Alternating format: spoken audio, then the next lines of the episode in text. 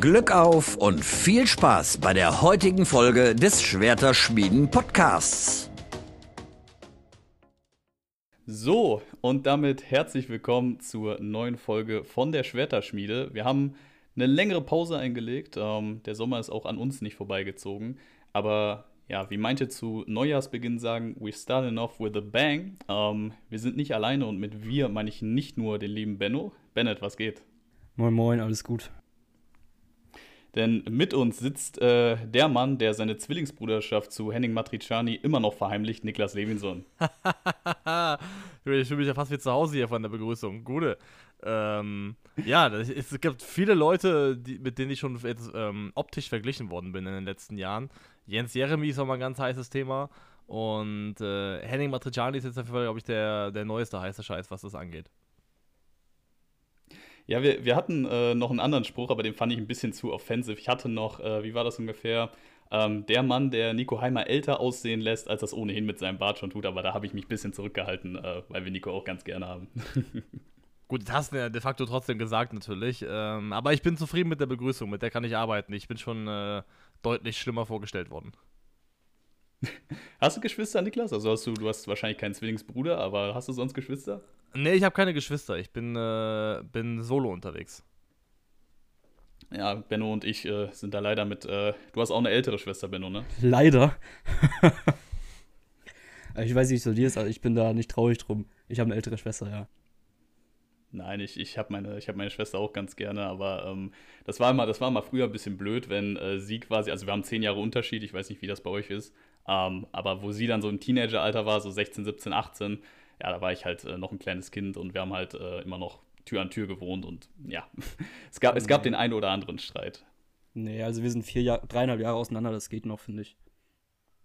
Also ich hätte es mir immer gewünscht, kann ich ganz klar sagen. Also ich habe immer, also mir gewünscht, äh, in irgendeiner Form Geschwister zu haben, aber das ist mir leider verwehrt worden. Ich bin mit äh, Hunden und Katzen abgespeist worden. Ey, aber immer, immerhin Haustiere haben auch äh, was, was Wichtiges, dass man ein bisschen lernt, äh, aufeinander umzugehen und vielleicht auch dahingehend ein bisschen zu teilen, auch wenn du jetzt nicht das Hundefutter selber gefressen hast. Wobei, wer weiß. doch, doch, doch, ja. Ja, ähm, wir sind heute zusammen. Ähm, wir wollen ein bisschen über Schalke 04 reden und auch die Bundesliga selber. Ähm, es ist jetzt ein bisschen Zeit vergangen. Ähm, die Sommerpause war für uns jetzt ein bisschen länger als vorher gewohnt. Äh, ich glaube, damals, als wir abgestiegen sind, wie lang war die Pause, Bennett? Die war überhaupt nicht lange, ne? Vier Wochen, fünf Wochen? Mm, nee, nicht so, also nicht so lang. Fünf Wochen kommt hin, glaube ich. Ja, die war auf jeden Fall extrem kurz. Äh, deswegen für mich kam die jetzt schon äh, etwas länger vor wie gewohnt, aber man muss sich wieder eingrooven, ja, wieder im äh, Oberhaus zu spielen. Ähm, mal generell, Niklas, wie, wie hast du so zweite Liga insgesamt verfolgt? War das wirklich so, dass ihr ähm, oder du jetzt im äh, Falle die mehr verfolgt habt als sonst, einfach dadurch, dass Schalke und äh, Bremen abgestiegen sind und damit gespielt haben? Ich würde schon sagen, ein bisschen mehr, aber am Ende auch nicht wahnsinnig viel. Also es gab halt deutlich mehr interessante Topspiele, die ich mir auch dann angeschaut habe. Also am Ende ganz natürlich hinten raus das äh, Schalke St. Pauli-Spiel, das so krass war. Aber es gab relativ viele von diesen Samstagabendspielen, die dann irgendwie ganz, doch ganz interessant gewesen sind. Ähm, aber so übermäßig viel war es dann trotz allem nicht, muss ich ganz ehrlich gestehen. Also gerade auch wenn die Bundesliga losgeht, bin ich halt auch per Berufszwang. Ähm, super eingespannt, was das angeht. Also wir gucken ja im Prinzip zu jedem Bundesliga-Slot die Spiele. Das heißt Freitagabend, Konferenz, Topspiel plus zwei bis drei Sonntagsspiele, je nach Konstellation. Und ich muss ganz ehrlich sagen, wenn ich dann irgendwie so an einem Wochenende schon fünf oder sechs Spiele geschaut habe, dann bin ich auch so ein bisschen durch. Das war früher mal anders. Als ich noch so Anfang 20 war, konnte ich echt wirklich ein ganzes Wochenende lang Fußball schauen, habe mir irgendwelche Spiele von Osasuna angeschaut, weil ich damals wissen wollte, ob äh, Mikel Merino wirklich gut ist und so ein Kram. Das, äh, das, kann, das kann ich heute nicht mehr. Also da habe ich einfach nicht mehr genügend Spiele im Tank. Aber ist doch generell so, oder? Also ich habe irgendwie das Gefühl, dass generell so wird, dass man satt wird von den ganzen Fußballspielen. Also mir geht es zumindest so. Früher habe ich mich irgendwie auf jedes Spiel gefreut, was irgendwie kam. Und zwischen guckt man das alles noch so nebenbei. Ist oft der Fall. Also ich muss sagen, die Bundesliga gucke ich tatsächlich, also es muss ich auch, um vernünftig drüber quatschen zu können, auch relativ intensiv und finde es eigentlich auch ganz cool. Aber ja, wenn du einfach hochrechnest, fünf Fußballspiele, kannst du mal grob einen Zeitaufwand von zwei Stunden pro Spiel rechnen. Da hast du schon zehn Stunden Fußball geguckt am Wochenende und willst dann noch irgendwas anderes machen. Und dann bleibt einfach nicht mehr so wahnsinnig viel. Ich merke bei mir zumindest, dass ich, vielleicht ist es auch dadurch, dass die Bundesliga noch nicht angefangen hat, aber ich habe jetzt zumindest mal den Start von der äh, zweiten Bundesliga verfolgt, die ersten zwei Spieltage. Ähm, da habe ich, glaube ich, bisher jedes Spiel gesehen ungefähr, also Konferenz plus äh, Freitag- und Sonntagsspiele. Ähm, mal gucken, ob sich das so aufrechterhält. Benno, hast du die geguckt? Zweite Liga jetzt? Ich habe tatsächlich noch gar nichts gesehen davon. Boah. Willst äh, nichts mehr davon wissen jetzt, wo ihr wieder raus seid, ne? Nee, brauch. Muss ich mich jetzt erstmal hoffentlich mindestens ein Jahr nicht mehr mit beschäftigen. Vielleicht zum Ende, was Relegation angeht. Also ich habe natürlich die FCK-Spiele beide geschaut, die bisher waren, aber ansonsten habe ich, glaube ich, tatsächlich nur so die erste Halbzeit von dem Samstagspiel, dem ersten Magdeburg gegen äh, äh, Düsseldorf geschaut. Aber mehr auch tatsächlich noch nicht, weil ich weiß halt, also Bundesliga geht ja dann in zwei Wochen wieder los, glaube ich. Und auch, also für mich war die Sommerpause auch cool, weil ich tatsächlich das auch mal ganz nett fand, mal die Wochenenden nicht durchgetaktet zu haben von einem Fußballkalender. Also ich habe das dann auch echt genutzt und auch einfach andere Sachen gemacht. Aber Niklas, du guckst auch jetzt, wo Lautern aufgestiegen ist, bestimmt auch nicht mehr dritte Liga, oder? Nee, nee, natürlich nicht. Ja. Also das ist ja. jetzt, also die interessiert mich kein bisschen. Die können da machen, was sie wollen. Das ist für mich komplett uninteressant. Ja. Ja, für mich auch. Also äh, dritte Liga habe ich wirklich. Ich glaube, ich habe nur einmal, äh, als Lautern gegen Waldhof gespielt hat, das habe ich, glaube ich, geguckt. Und ich habe damals, das, das war als Lautern frisch abgestiegen ist, das war Lautern gegen Preußen Münster, kann das sein, das Eröffnungsspiel damals? Das habe ich, glaube ich, auch geguckt. Das könnte passen, ja. Also, ich möchte damit jetzt nicht, äh, also die dritte Liga hat spannende, coole Clubs drin, aber es ist so ein bisschen das, was ja auch jetzt vielleicht viele Schalke-Fans haben. Man war ja auch als Lautern-Fan in einer Liga unterwegs, in der man sich vom Selbstverständnis für eigentlich, her eigentlich gar nicht sieht. Und in dem Moment, wo man raus ist aus dieser Liga, denkt man erstmal, okay, lass mich mit dem Kram erstmal in Ruhe jetzt, zumindest mal so lange wir in der zweiten Liga spielen, weil natürlich sind mit, also, was weiß ich, der Waldhof, also Waldhof und Saarbrücken sind natürlich jetzt keine Vereine, die ich jetzt cool finde, ähm, aber es sind trotzdem, trotzdem Traditionsvereine, du hast 1860 mit dabei, Dresden ist abgestiegen, es sind ja einige. Ja, es sind wirklich einige Banger-Teams in der dritten Liga. Das heißt, die ist an sich natürlich schon interessant, aber für mich jetzt erstmal bin ich froh drum, dass ich nicht mehr dritte Liga schauen muss. Hast du ähm, hast du die, ähm, die, die, die Rückrunde der Liga so verfolgt, dass du ungefähr ähm, noch dich erinnern kannst, wie deine Gefühlslage bezüglich von dem Schalke-Aufstieg ähm, war, als äh, Gramozis entlassen wurde nach der 3-4-Niederlage ähm, gegen Rostock? Ähm, also ich habe da persönlich noch gute Erfahrungen dran, war damals im Stadion. Ich glaube, es war mein zweites Spiel nach dem Eröffnungsspiel gegen Hamburg. Ähm, also ich glaube, Benno, du wirst mir bestimmt zustimmen, ich glaube, kein Schalke-Fan hat so wirklich noch gedacht, dass das, dass das klappen kann danach. Nee, Nee, also als das äh, feststand, ich weiß nicht, wie viele Punkte wir Rückstand hatten. Wir waren irgendwie Sechster oder so, hatten dann sechs, sieben Punkte Rückstand. Und ähm, also ich habe auch von der spielerischen Klasse her nicht gedacht, dass das noch irgendwie sich ändern wird und dass man einfach mit Bujo die Saison zu Ende bringen will, ähm, ehrenhaft zu Ende bringen will. Also da einen Aufstieg habe ich vielleicht so zu ein, zwei Prozent, aber eigentlich nicht mehr wirklich drüber nachgedacht. Also mein Gefühl war komplett, ähm, im Englischen sagt man, glaube ich, too little, too late dass es zwar die richtige Entscheidung war, aber einfach deutlich, deutlich zu spät getroffen, würde ich grundsätzlich sagen, dass es immer noch richtig ist.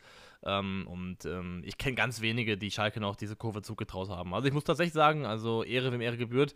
Nico hat relativ früh noch ähm, für Schalke ähm, Alarm gemacht, was Aufstiegsrennen angeht, weil er eben vom, vom Spielplan her gesagt hat, ey, die spielen noch gegen so viele direkte Konkurrenten, dass sie einfach noch echt viele Chancen haben, um wirklich viele Punkte aufzuholen und hat dann auch recht behalten. Aber persönlich habe ich auch genau das gedacht, jetzt kommt Mike Biskins, die Saison wird einigermaßen ruhig zu Ende gebracht und dann nimmt man einen neuen Anlauf. Also das, das war so definitiv nicht vorherzusehen. Bei Lautern gab es ja jetzt auch noch einen Trainerwechsel kurz vor ähm, der Relegation, war ja komplett kurios, also zumindest für mein Empfinden von, äh, von der Ferne. Ähm, was, was war da für dich krassere Leistung? Also, dass Schuster das nochmal äh, wuppt in der Relegation oder äh, dass Bujo das noch hinkriegt, äh, hinkriegt in, der, in den letzten, wie viele Spiele hatte er? Sieben, acht? Neun, oder? Ich glaube, wir haben acht Siege in neun Spielen. Kann auch neun sein. Ja. Also wenn es nur darum geht, was die krassere Trainerleistung ist oder Mannschaftsleistung, dann ist es natürlich Schalke, weil der Weg ja deutlich weiter gewesen ist. Ich meine, Lautern hat ja mehr oder weniger, also Schalke musste sich ja was zurückholen. Lautern hat es eigentlich fast verspielt selber und dann mussten die eben die, diese Relegation navigieren, einfach auch, glaube ich, also Schuster hat es gut gemacht und ich finde auch, er macht es bisher gut. Ich bin absolut zufrieden damit, wie es bisher läuft. Ich glaube aber auch Glück gehabt damit, dass man auf einen Gegner getroffen ist mit Dynamo Dresden. Das sieht man jetzt auch nach dem Drittligastart, die einfach wirklich in, einer, in so einem dermaßen tiefen Loch stecken, dass es wirklich fast mit der dankbarste Gegner war, der man in dieser Relegation kriegen konnte. Ähm, also wenn es darum geht, was jetzt die krassere Leistung war, dann war der Weg von Schalke in die Bundesliga dann am Ende deutlich weiter als nur diese zwei Relegationsspiele von Lautern. Gut, dann lass uns äh, aufhören, über die Vergangenheit zu reden. Ähm, es hat sich viel getan. Wir haben, ähm, haben schon gesagt, wir haben zwei Wochen bis Saisonstart, äh, eine Woche bis der Pokal wieder losgeht, also der Pflichtspielbetrieb. Der Kader von Schalke hat sich schon ein bisschen geändert. Also da gab es schon extrem viele, also mehr Zugänge Zu- und Abgänge, als ich es erwartet hätte, muss ich ehrlich gestehen, äh, bis zu diesem Zeitpunkt. Wie stark schätzt du das Upgrade von dem ersten Ligakader jetzt, der ja halbwegs steht? Also es stehen noch ein paar Abgänge im Raum, äh, eventuell noch ein Neuzugang für die Offensive. Ähm, aber Stand jetzt, wie würdest du sagen, ist das Upgrade vom Liga 2-Kader zum Liga 1-Kader? Ja, ist äh, ein sehr, sehr deutliches Upgrade, glaube ich, in, in vielen Bereichen. Ähm, alleine schon, jetzt hat man ja den Abgang von äh, Palsson, ist ja, ist das schon offiziell, dass er, dass er geht, oder aber es, Es ist, Der befindet es ist sich in- fast offiziell. Genau, der befindet sich schon in den USA, war da irgendwie schon im Stadion wohl. Okay, also der ist ja dann, dann, dann bald weg und da, da sind ja jetzt gekommen, sowohl mit Kraus als auch mit Kral, zwei Leute, die ich nochmal ein ganz anderes Regal sortieren würde, auch was das Potenzial angeht. Also Palsson ist ja ein erfahrener Mann gewesen in, sag ich mal, in der, in der späteren oder Herbstphase, Endphase seiner Karriere. Also nicht im Sinne von, dass er jetzt bald fertig ist, aber eben schon jemand, wo die Entwicklung quasi abgeschlossen ist.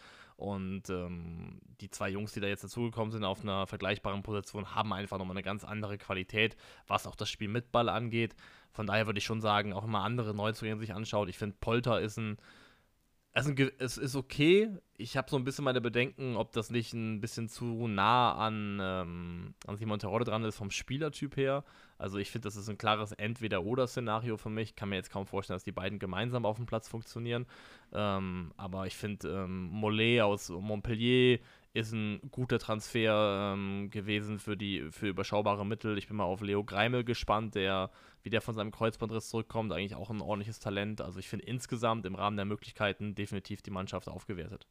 Benno, wie siehst du es? Also du hast ja, wir kennen uns ja privat, äh, schreiben ja auch oft, ähm, du hast da ja doch deine ein oder anderen Bedenken, zumindest jetzt mal im Sturm. Ja, also wenn ich höre, dass Niklas das auf jeden Fall auch so von außen sagt, dass Polter und Terodde nicht zusammenspielen sollten, ähm, sehe ich das auf jeden Fall genauso. Kramer sieht das aktuell wohl noch ein bisschen anders. Also der hat, die haben gesagt, ähm, die können sich das vorstellen, das auch zusammen zu machen. Aber ich finde, man hat jetzt auch in den Testspielen schon stark gesehen, dass sie eben einfach zu ähnlich sind und dass dadurch nach vorne überhaupt keine Beweglichkeit, keine Dynamik ähm, zustande kommt. Ich finde, das ist mit einem Bülter, den man da an die Seite stellt, oder auch mit einem Piringer sogar, ähm, eine andere, ein anderes Szenario. Ähm, ich war prinzipiell von dem Polter-Transfer auch überzeugt, weil ich glaube, das ähm, heizt den Konkurrenzkampf nochmal an. Und du, klar, du hast mit Terodde jemanden, der letzte Saison drei Saisontore gemacht hat, aber trotzdem ist irgendwie immer noch so dieses im Hinterkopf, was ist, wenn er vielleicht doch wieder nicht in der ersten Liga funktioniert und du hast mit Polter einen sehr guten Konkurrenten, die sich gegenseitig nochmal pushen können. Ähm, aber generell zu den Neuzugängen und dem Upgrade. Ich habe mir heute mal ähm, die Aufstellung vom Spiel gegen Pauli anguckt im Vergleich zu dem Spielen, wie wir jetzt vielleicht so, oder wie wir jetzt in die Pflichtspiele reingehen. Und ich finde, es gibt überall ein Upgrade, bis auf vielleicht Innenverteidigung, wo man sagen kann, dass mit Itakura und auch eventuell Chao, der geht, ähm, dass da vielleicht das größte, die größte Problematik ist. Wie wahrscheinlich Ja, ist es bei Ciao eigentlich? Sorry. Ähm, dass der Boah, jetzt geht. schwierig. Also, Sky sagt, es schwierig, ist sehr ich würd wahrscheinlich. Sagen 50, 60. Es- es- Der hat hier, äh, Dirk hat doch gesagt, dass äh, er sicher gehen wird. Ja, Dirk sagt vieles, wenn der Tag lang ist. Ähm, ich glaube, ich glaub, das kommt sehr darauf an, wie, ja, wie sich auch so andere Personalien verhalten. Also ähm, Stand jetzt, das ist wohl so der Medienstand, äh, will man Marius Lode noch loswerden. Der kam ja letzten Winter ablösefrei. Also da würde man, also ich gehe mal davon aus, ein leichtes Plus auf jeden Fall mitnehmen ähm, im, keine Ahnung, 500.000er Bereich. Ähm, und da muss man halt gucken, kriegt man noch äh, Amina Ried unter die Räder? Ich glaube, nicht unter die Räder, auf, ähm, auf anderen Verein. Ich glaube, das wird man noch hinkriegen. Äh, hoffentlich nicht mit Laie oder Kaufoption. Ähm, ist auch nicht im Interesse von Schalke, so wie es aussieht. Ich glaube, da hofft man sich so hohen einstelligen Millionenbetrag, im Optimalfall so um die 10. Ähm, ja, und da muss man gucken, ob ähm, Malik Chow dann ähm, noch das eine Jahr bleibt. Ich glaube, spätestens dann würde er im nächsten Jahr gehen. Ich denke, das ist offensichtlich. Ähm, oder ob man sagt, wir sind jetzt mit der Innenverteidigung so, wie sie ist, zufrieden. Ähm, man hat ja doch den einen oder anderen dazugeholt, neben Greimel und äh, Yoshida.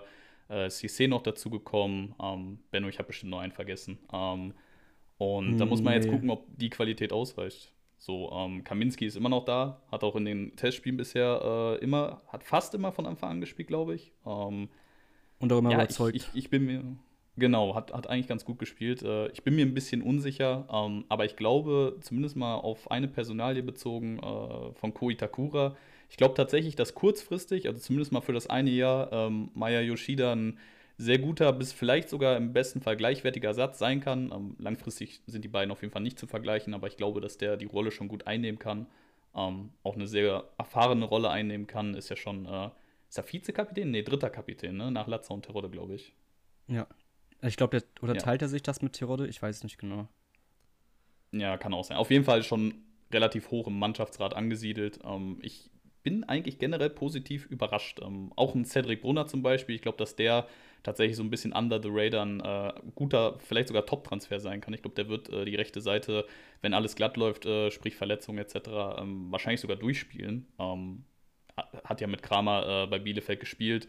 Ähm, ich bin tatsächlich relativ positiv gestimmt. Ähm, auch Schwolo finde ich tatsächlich für einen Aufsteiger einen guten Torwart. Ähm, da sehe ich uns auch gut aufgestellt ja, ich, die einzige Schwäche würde ich vielleicht auch noch ein bisschen in der Dynamik im Sturm ausmachen. Da sehe ich das ähnlich wie ihr. Ähm, da bin ich mit, weiß nicht, wer ist so unser dynamischster Stürmer? Wahrscheinlich Bülter, oder, Benno?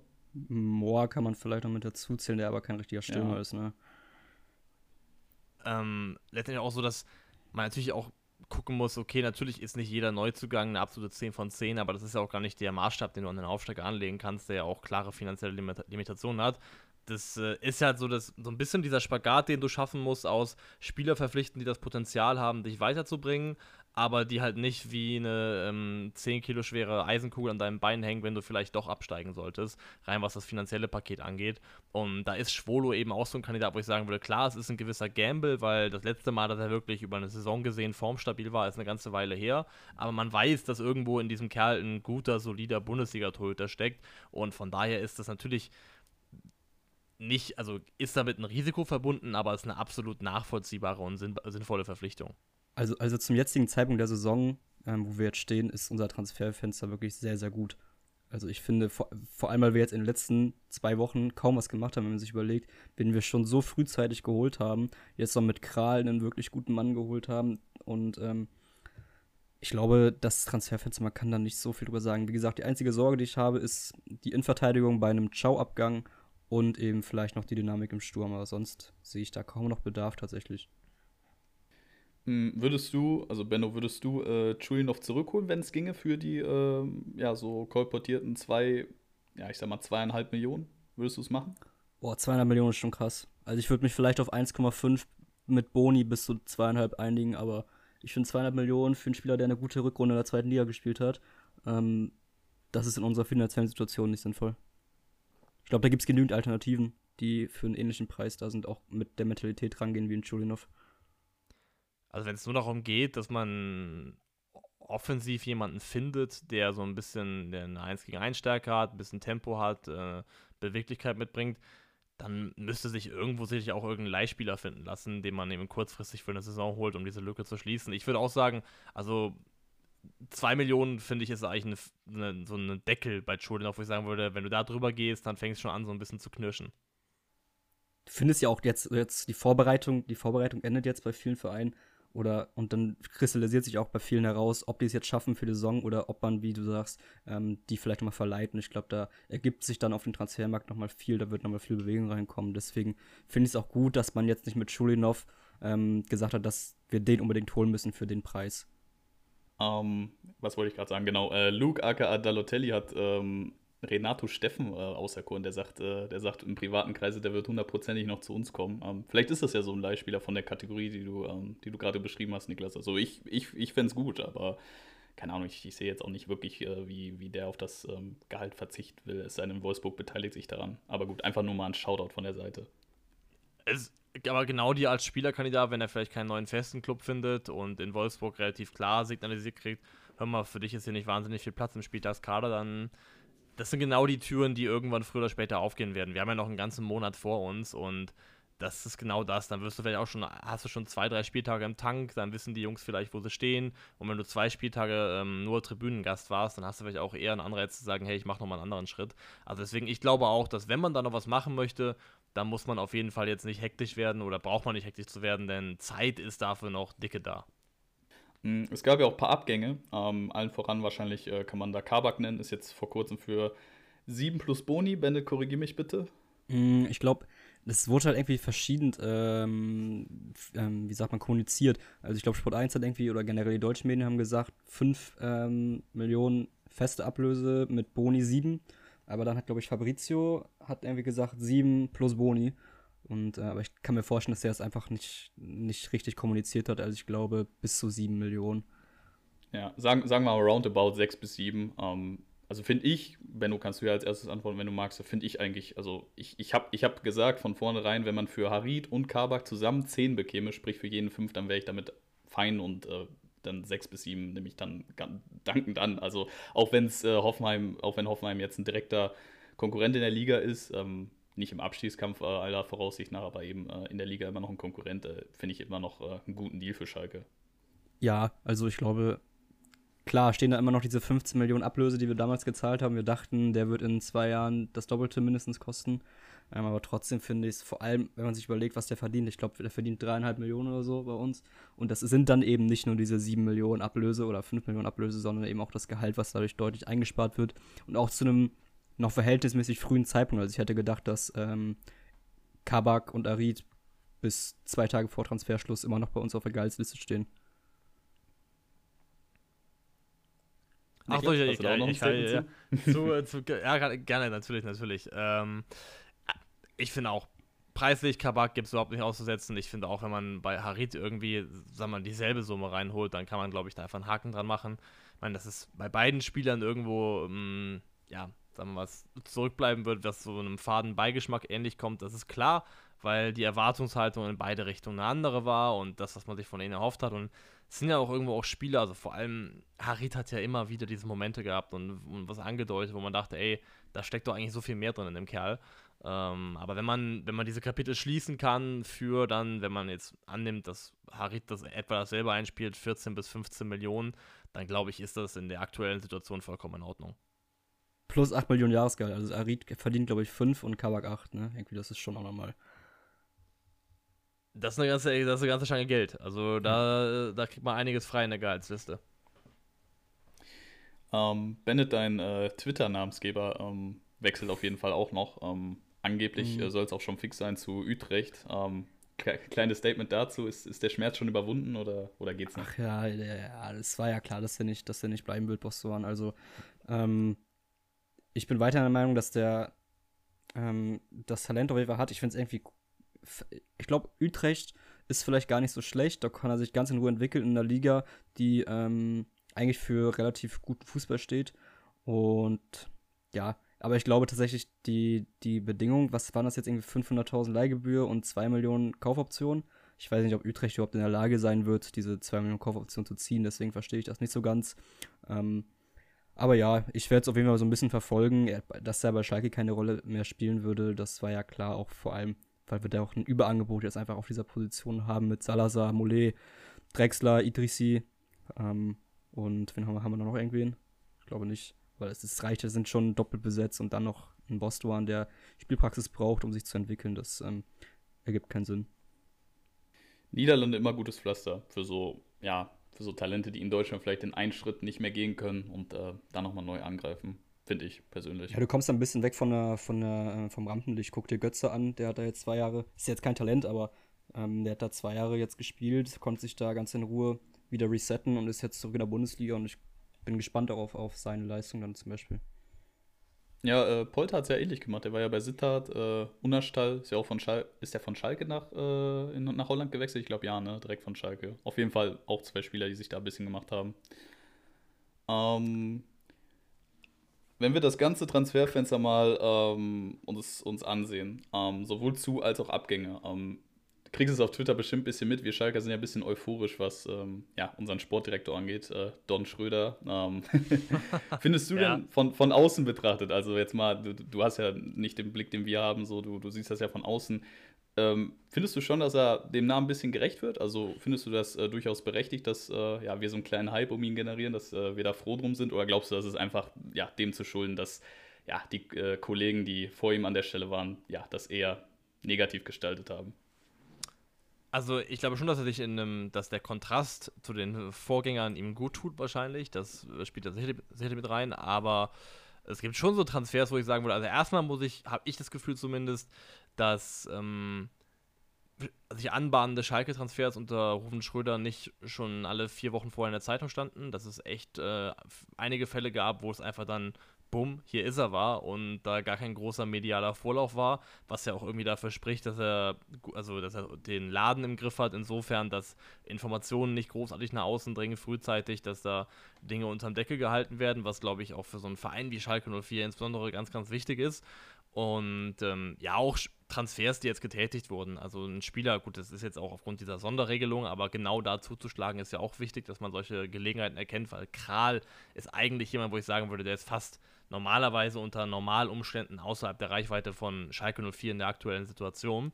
Ähm, ich würde halt so ein bisschen kritisch sagen, dass bei Rufen Schröder, glaube ich, nie das Problem war, die Spieler, die er verpflichtet hat. Bei all seinen Stationen, auch in Mainz, war nicht das Problem, dass er irgendwie auf der Transferseite irgendwie großartigen Mist gebaut hätte. Oft sogar im Gegenteil. Was ihm so ein bisschen anhaftet, ist, das nicht ganz glückliche Händchen mit, dem, mit der Cheftrainerwahl. Und das ist ja auch, glaube ich, ein Thema, das ich mir gut vorstellen könnte, dass wir hier noch besprechen wahrscheinlich und auch in der Schalke-Saison früher oder später ein relativ großes werden könnte. Das ist ja der größte Kritikpunkt eigentlich, den man jetzt aktuell äußern kann, glaube ich, oder? Ich glaube, das ist die Personalie, mit, den, mit der alle Schalke-Fans am wenigsten zufrieden sind. Und deswegen passt es auf jeden Fall auch gut zu dem Take. Ähm, wir können die ganze Trainerdiskussion eigentlich äh, vorziehen, ähm, weil das jetzt eigentlich ganz gut passt. Ähm, kann ja ein kleines Plädoyer halten. Ich, ich habe ja so ein bisschen, zumindest in unserer äh, Fraktion ähm, bei Twitter und äh, wie wir uns privat kennen, äh, halte ich so ein bisschen die Fahne hoch.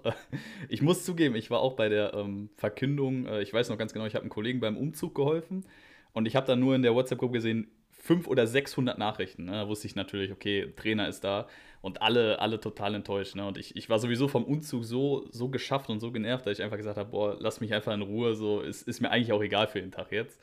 Und ähm, ich bin natürlich nicht ganz begeistert. Ich glaube, jeder Schalke-Fan äh, muss der Realität da wieder ein bisschen ins Auge sehen. Ähm, ich glaube, viele haben sich da äh, ein Regal höher erhofft, auch durch die Medien, die da teilweise Namen kolportiert haben. Äh, viele haben sich äh, Zolt Löw von Chelsea auf den Co-Trainer.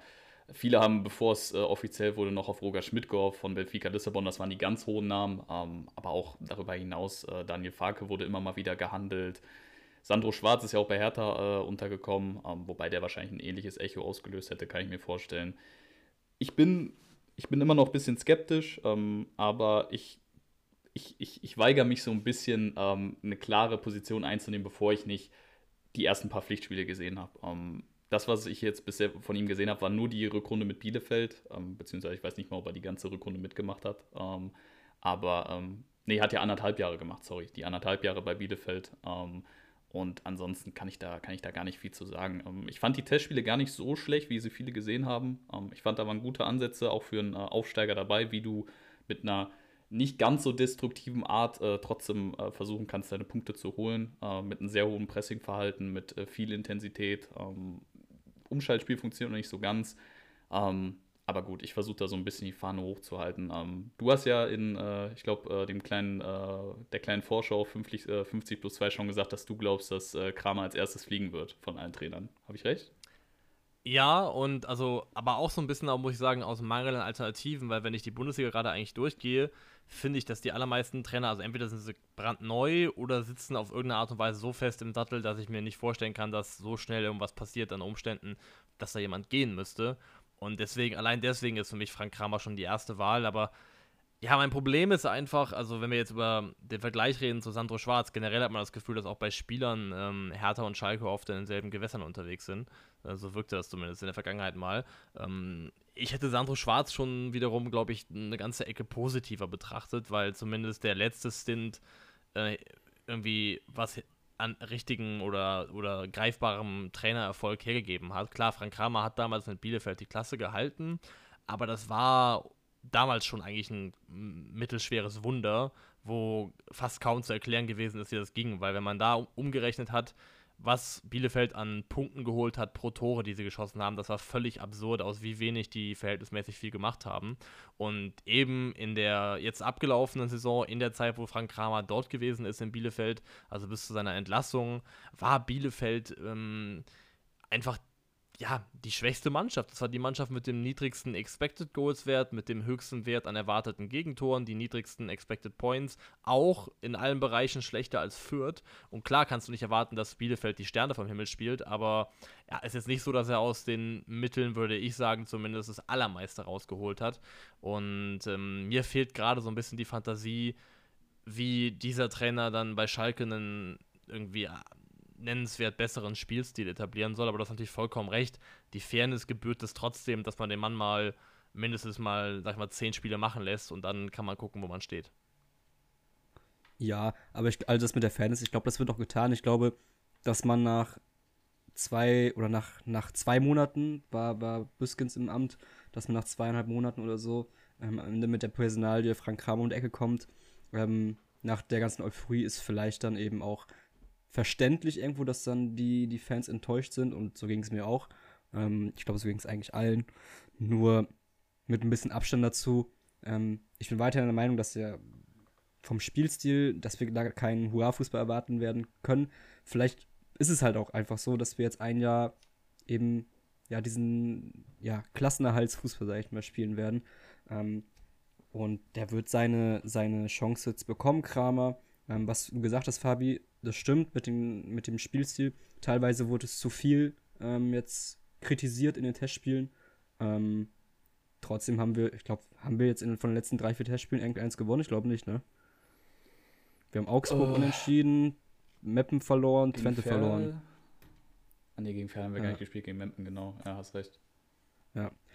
Klar, man soll Testspiel nicht zu hoch hängen und, ähm, und alles, aber du, du stehst halt mit der Personale Frank Kramer direkt unter, unter Zugzwang, weil du kannst davon ausgehen, mit einem Trainer aus der dritten Liga oder so, sei jetzt mal angenommen, würde nach fünf Spieltagen vielleicht, wenn man auf Platz 17 oder so steht, nicht direkt schon Entlassungsrufe äh, kommen. Und ich glaube, es ist bei Frank Kramer, der eben auch vorbelastet ist, mit Bielefeld in Abstieg ähm, geritten, sage ich mal, ist das eben, hast du dir keinen Gefallen getan, würde ich sagen der Schritt wäre vielleicht ein bisschen groß gewesen, aber es gab ja mal kurzzeitig in der Endphase der letzten Saison diese Gerüchte um Marco Antwerpen und Schalke 04. Das kam ja irgendwann mal auf, ist dann auch irgendwo dementiert worden.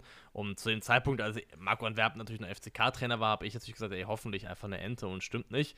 Ähm, aber ich hätte das zum Beispiel jetzt für eine Trainerverpflichtung gehalten, also auch als jemand, der Marco Antwerpen aus der Nähe erlebt hat, hätte ich da deutlich eher mit warm werden können als jetzt mit der Frank Kramer Personalie, weil ich zumindest aus erster Hand erlebt habe, ähm, wie Marco Antwerpen erstens eine Mannschaft übernimmt, die gegen den Abstieg spielt und zweitens diese Mannschaft aber auch spielerisch erfolgreich weiterentwickelt. Ähm, da habe ich dann irgendwie schon mal eben ein Fallbeispiel dafür, wie das laufen kann, weil genau das ist ja wahrscheinlich die Idee von Schalke. Stabil starten, stabile Saison spielen, Klasse halten, sukzessive Weiterentwicklung dieser Mannschaft ähm, hin zu einem Fußball, der vielleicht mehr ist als reines gegen den Ballspiel. Und ähm, ja, deswegen, Frank Kramer, es ist, in, es ist in Ordnung letztendlich, man muss es mal abwarten, aber ich glaube auch, dass man in einer ähnlichen Preiskategorie trotzdem hätte Namen finden können, die vielleicht ein bisschen mehr Freude gemacht hätten. Das glaube ich auch. Ähm, ich hätte es ganz interessant gefunden, hätte man das kommunikativ ein bisschen anders gestaltet. Ähm, ich glaube, man muss auch noch einen Aspekt erwähnen. Ich glaube, äh, der finanzielle Aspekt hatte auch eine Menge auszusagen. Ähm, ich glaube, bei den Gehältern ist Kramer, ist, ist Kramer nicht sogar Platz, Platz 17 oder 18? Benno, korrigier mich. Boah, keine Ahnung, das weiß ich nicht. Kann, kann wahrscheinlich hinkommen, auf jeden Fall, wir keine Kohle haben. Auf jeden Fall extrem weit unten. Ähm, auch im Vergleich zu Schwarz. Ich glaube, der verdient mehr als das doppelt oder dreifache bei der Hertha. Ähm, ich glaube, da äh, hatte man auch zu kämpfen auf dem Markt. Ähm, ich hätte es kommunikativ ganz interessant gefunden, ähm, wenn man Kramer und Büskens, der ja weiterhin Co-Trainer ist, ähm, und auch nicht mehr in der Rolle wie bei Gamotzes, ähm, wo er quasi die Schnittstelle zwischen den Jungspielern und äh, dem Profikader war, ähm, sondern jetzt wirklich fundierter Co-Trainer ist, ähm, dass man das ein bisschen anders kommuniziert hätte. Ich weiß nicht, ob ihr euch erinnern könnt, damals bei Leverkusen, da wurden äh, Sascha Lewandowski und Sami Hüppier so als Duo angekündigt.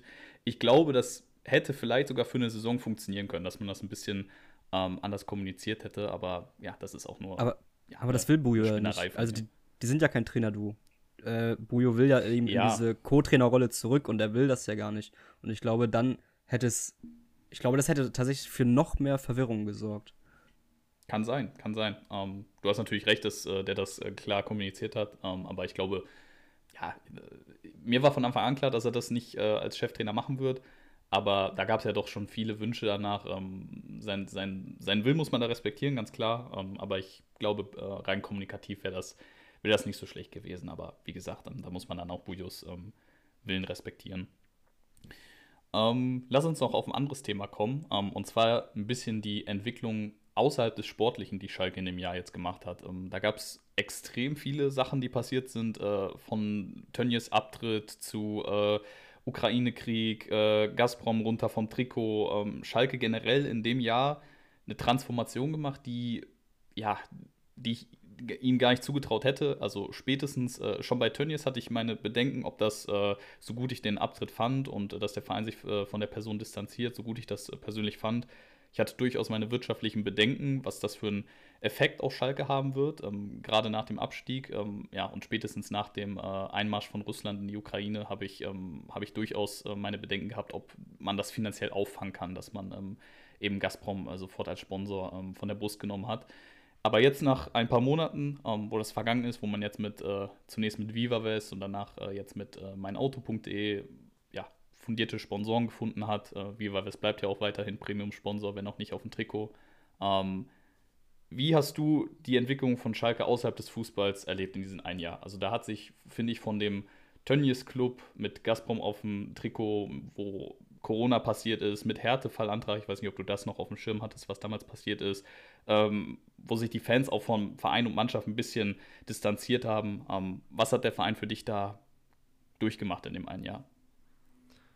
Also es gibt auf jeden Fall deutlich weniger Punkte bei Schalke 04, an denen man sich als Außenstehender jetzt reiben oder stoßen kann. Ähm, weil das waren schon, also vor allem, also Tönnies als, als, als Gesicht und dann eben auch das sehr prominente Gasform auf der Brust, das waren schon Dinge, wo man jetzt nicht wahnsinnig tief greifen musste oder graben musste, um dann darauf zu stoßen und zu sagen, okay, das ist vielleicht so semi-optimal.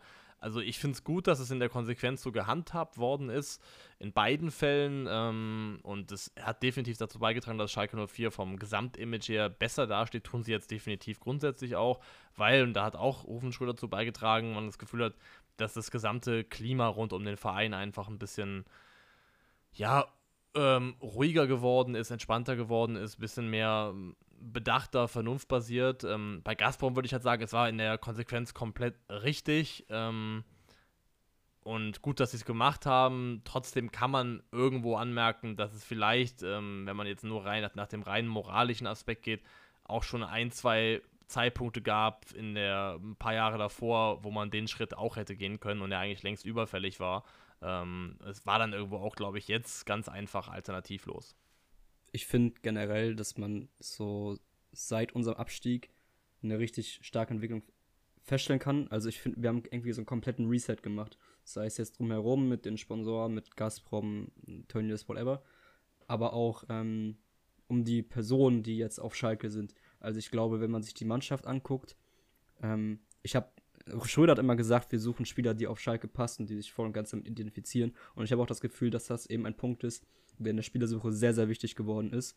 Und das ist einfach vor allem nach der Abstiegssaison und auch nach den Jahren davor, finde ich, sehr, sehr wichtig geworden. Auch einem Schröder kaufe ich ab, dass er sich voll und ganz für den Verein ähm, aufopfert und sich reinkniet. Und ähm, da habe ich generell das Gefühl, dass wir ähm, auch unabhängig davon, ob wir jetzt vielleicht sportlich in der ersten Liga Probleme bekommen, ähm, wir sind generell, was unser gesamtes Gebild angeht, glaube ich, erstmal wieder gut aufgestellt für auch für die kommenden Jahre, auch in ähm, Krisensituationen.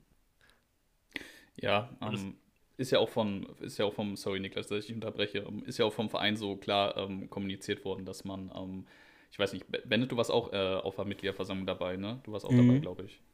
Ja, wurde ja ganz klar kommuniziert, ähm, dass man sich breiter diversifizieren will, dass man eben nicht mehr von einer Person, von einem, von einer Firma, einem Konzern abhängig ist, was Gelder angeht, dass man das Portfolio da breiter anlegt ähm, wo jeder Wirtschaftswissenschaftler wahrscheinlich einen Stempel drunter setzt. Ähm, ja, fragt man sich, warum das nicht vorher geschehen ist, aber gut. Ähm, auch unter den Fans, glaube ich, ist wieder mehr Zusammenhalt zu sehen. Ähm, merke ich jetzt nicht nur bei mir persönlich, ähm, aber auch äh, darüber hinaus. Ich glaube, ähm, wenn man wenn man sich die Gesichter auf der Schalker Meile anguckt äh, in Gelsenkirchen, dann äh, sieht das ganz anders aus. Nicht nur durch den sportlichen Erfolg, sondern eben auch durch die Spieler. Ähm, ich, ich, ich nehme mich da nicht aus der Pflicht raus. Ich habe auch viele Personalien kritisch betrachtet. Ähm, wen zählen wir da auf? Palzon, Kaminski, Terodde. Ich habe ich hab meine Zweifel gehabt, als sie angekündigt wurden, aber nach diesem Jahr ähm, kann ich nur sagen, ey, Chapeau, was da an Arbeit geleistet wurde. Ich glaube, dieses äh, Jahr zweite Liga ähm, mit all den äh, Charakteren rund um die Mannschaft herum und in der Mannschaft selber, ähm, ich, ich habe es ja auch schon persönlich gesagt, Bennett, ich glaube, ich hatte noch nie so viel Spaß an Schalke ähm, wie in diesem einen Jahr. Also das ist wirklich, wirklich krass. Ich finde auch, dass, also, wenn ich jetzt zurückdenke, so an, an den Bundesliga-Club Schalke 04, so wie ich ihn erlebt habe, dann gab es in diesen Mannschaften eigentlich immer mindestens so ein, zwei Spieler, die man, glaube ich, man es wohlwollend formulieren würde, mindestens mal als exzentrisch beschreiben würde. Ähm, die so auch herausgestochen sind aufgrund ihres Charakters und aufgrund von so einem gewissen Ruf, der sicherlich auch das ein oder andere Mal gar nicht berechtigt gewesen ist. Und ähm, wenn ich jetzt aber diese voraussichtliche Mannschaft durchgehe und einfach mal so über den Kader drüber scrolle, dann springt mir keiner ins Auge, wo ich sagen würde, ah, das ist so einer, der wäre vielleicht ein Kandidat für so für ein Skandälchen oder für ähm, Probleme in der Mannschaft. Also es wirkt wie eine sehr, sehr homogene Truppe, ohne jetzt diesen, diese zwei, drei Spieler, die herausstechen und gleichzeitig Stars sind, aber auch natürlich Problemspieler werden können. Jeder einzelne Spieler im Kader hat, glaube ich, seinen Mehrwert für den Verein. Also du, du hast eben davon gesprochen mit, mit Palsson, der vielleicht auch zum Ende der letzten Saison sportlich nicht mehr so relevant war in, in, den, in den Spielen. Ähm, aber da hatten wir auch noch drüber gesprochen ähm, ob sich jetzt diese 750.000 gelohnt haben. Das haben wir bei uns in der Gruppe gesprochen. Und ich glaube vor allem zu Beginn, er war sehr viel für die Neuzugänge verantwortlich, für die Integration äh, dieser. Und ich glaube, deswegen hat sich auch so ein Transfer wie Palsson vielleicht auch jetzt nicht nur sportlich, aber eben halt auch für den gesamten Verein gelohnt. Und ich glaube, das ist eben genau dieses, jeder soll seinen Platz und seinen Mehrwert für den Verein geben. Und ich glaube, das ist im letzten Jahr deutlich, deutlich verbessert. Komplett. Ähm, ich würde sagen, wir ähm, machen mit den Kategorien weiter. Ähm, wir haben uns ein paar ähm, Kategorien ausgedacht, wo wir, äh, zumindest mal Benno und ich, ähm, oder vielleicht äh, hört Niklas sich da jetzt am Ende auch nochmal an, äh, ein paar Spieler küren wollen, ähm, wie die am Ende der Saison so abschneiden, ähm, ist das, da ist das Flop-Potenzial immer sehr hoch, ähm, aber ist immer ganz witzig, wenn man sich das am Ende nochmal reinzieht. Ähm, ja. Könnt ihr auch ähm, auf Twitter mal unter dem Post schreiben, welche Kategorien ihr da so habt, beziehungsweise welche Spieler ihr in die jeweiligen Kategorien reinpacken würdet. ich lasse euch mal den Vortritt. Äh, Bennett kann es ja mal anfangen und dann Niklas. Wer glaubt ihr, wird am Ende der Saison der beste Spieler von Schalke gewesen sein? Ähm, ich glaube, hier wird jetzt in dieser Runde mindestens einmal Salazar genannt werden, von mir allerdings nicht. Äh, ich habe Thomas Auejan tatsächlich genannt. Äh, einfach aus dem Grund, dass ich glaube, ähm, dass bei uns Standardsituationen äh, und Flanken eine sehr, sehr große Rolle spielen werden in dieser Saison. Und Auean hat es schon in der zweiten Liga bewiesen, ähm, wie stark sein linker Fuß bei Standardsituationen ist. Und auch jetzt in der Vorbereitung hat man gesehen, dass das auf jeden Fall ein Mittel ist, ähm, wozu wir öfter mal greifen werden. Und deswegen habe ich dort Auean ähm, als besten Spieler genommen. Ja, jetzt, äh, ich habe auch an Salazar gedacht, das war so meine erste, die erste Option gewesen. Ich gehe einfach mal mit Alex Kral. Ich glaube, der wird eine große Rolle bei Schalke 04 spielen. Ich glaube, wir werden relativ schnell sehen, dass das wirklich ein Spieler ist, der auch also definitiv mehr im äh, Portfolio hat als Abstiegskampf. Und ich kann mir vorstellen, dass das eine ganz tragende Säule wird in dieser Mannschaft. Ja, ähm, habe ich auch dran gedacht. Ähm, ich bin jetzt zwischen zwei Spielern. Ich würde entweder äh, Rodri Salazar nehmen oder Maya Yoshida. Ich glaube, der könnte extrem wichtig werden. Ähm, ja, aber weil Bennett es schon gesagt hat, äh, muss ich mit Rodri gehen. Das ist ja auch mein Lieblingsspieler so. Ähm, der südamerikanische Flair, der muss, ähm, der muss belohnt werden und äh, ja, ich glaube, erklärt sich auch selber warum. Ähm, wird wahrscheinlich auch eine tragende Säule sein. Ähm, wenn, nichts, wenn nichts ganz Wildes passiert, wird er auch Stamm spielen. Ähm, mittlerweile auch nicht nur durch sein Tor eine Identifikationsfigur. Ich glaube, ähm, zu Rodri ist vieles gesagt. Also, der, man hat auch in der Vorbereitung gemerkt bei Salazar, dass der in, in der Offensive so der Spieler ist, der als erstes gesucht wird und also Salazar ist auch für mich so ein Kandidat für, der spielt jedes Spiel von Anfang an. Die ganze Saison, sofern es sich nicht verletzt. 100 Prozent. Also ich glaube, die, die einzigen, die von Anfang an spielen, sind Schwolo, Aoyan, ja, wahrscheinlich Salazar, Yoshida wahrscheinlich noch und dann einer von Terodde oder Polter. Ähm, ja, ja komm, komm, wir machen mit der Frage mal weiter. Ähm, wer am Ende der Saison mehr Tore schießt, Simon Terodde oder, ähm, oder Sebastian Polter? Kann ich gerne vorlegen. Kann ich gerne vorlegen, weil da bin ich überzeugt davon, dass es Sebastian Polter sein wird. ich glaube, also wenn jemand auf Schalke von der aktuellen Stürmer eine Chance hat, zweistellig zu treffen, dann Polter. Deswegen sehe ich ihn da vorne. Also bei mir, es ist, ich mag Tirode mehr, auch, also ich habe, ich glaube, jeder Schalke-Fan hat zu Tirode eine, eine größere Bindung einfach durch dieses letzte Jahr. Ähm, nur ich glaube, dass Polter ähm, prinzipiell sollte es sich herauskristallisieren, dass man nur mit einem von beiden spielen wird, wird es, glaube ich, zwangsläufig auf Polter hinauslaufen, weil er, glaube ich, noch einen Tacken einfach Qualität mehr hat und deswegen gehe ich auch von Polter aus. Ich glaube, es ist schwer, wenn ein Spieler 30 Tore äh, für deine Mannschaft macht in einer Saison, äh, dich nicht mit dem zu identifizieren, Benno. ja, aber ich ähm, weiß, wie ich das meine. Ja, ja, klar. Ähm, boah, ich, ich würde ich, ich muss eigentlich mit Simon gehen, ähm, weil ich äh, auch unter meinen Freunden einen äh, Wild Shout gemacht habe, dass der äh, über acht Saisontore, habe ich glaube ich gesagt, macht. Äh, und ich glaube dran. Aber das heißt nicht, dass Polter weniger macht. Ja, am Ende macht Polter vielleicht seine sieben. Ich, ich habe vor ein paar Wochen noch gesagt, damit. dass Tirode mit zur WM fahren wird wenn der, wenn der funktioniert, dass er ein Kandidat ist, vor allem als noch rauskam, dass äh, jetzt 26 statt 23 äh, Spieler mitgenommen werden können. Äh, aber ich glaube, das ist auch mehr Wunsch, Wunsch, Wunschvorstellung, als es tatsächlich passiert wird. Da ist, würde ich wirklich komplett, egal welcher Wetteinsatz, würde ich gegenhalten bei der Wette.